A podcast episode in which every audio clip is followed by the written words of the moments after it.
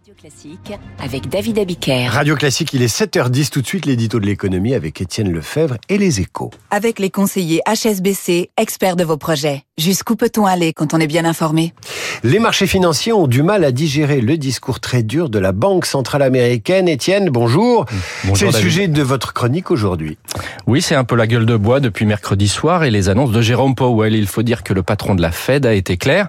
Pas question de baisser la garde face à l'inflation, ni aujourd'hui, ni demain. Concrètement, les taux américains devraient encore augmenter d'ici la fin de l'année et ils resteront ensuite pour un moment sur un plateau.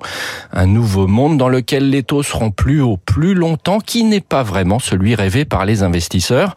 D'où le nouveau recul des marchés hier aux États-Unis, en particulier pour la tech, plus sensible au taux d'intérêt, et en Europe où le CAC 40 s'est replié de 1,6%. Il y a un effet de contagion des États-Unis, mais pas seulement. Les investisseurs se disent qu'ils ont peut-être compris de façon trop optimiste le message de la Banque Centrale Européenne la semaine dernière. En clair, en Europe aussi, une hausse des taux est encore possible, ce que le président de la Bundesbank a d'ailleurs confirmé hier. Et dans ce monde où les taux seront plus hauts plus longtemps, les États très endettés ont du souci à se faire. Oui, les taux à 10 ans sur la dette américaine ont en effet grimpé à près de 4,5% hier, au plus haut depuis 2007.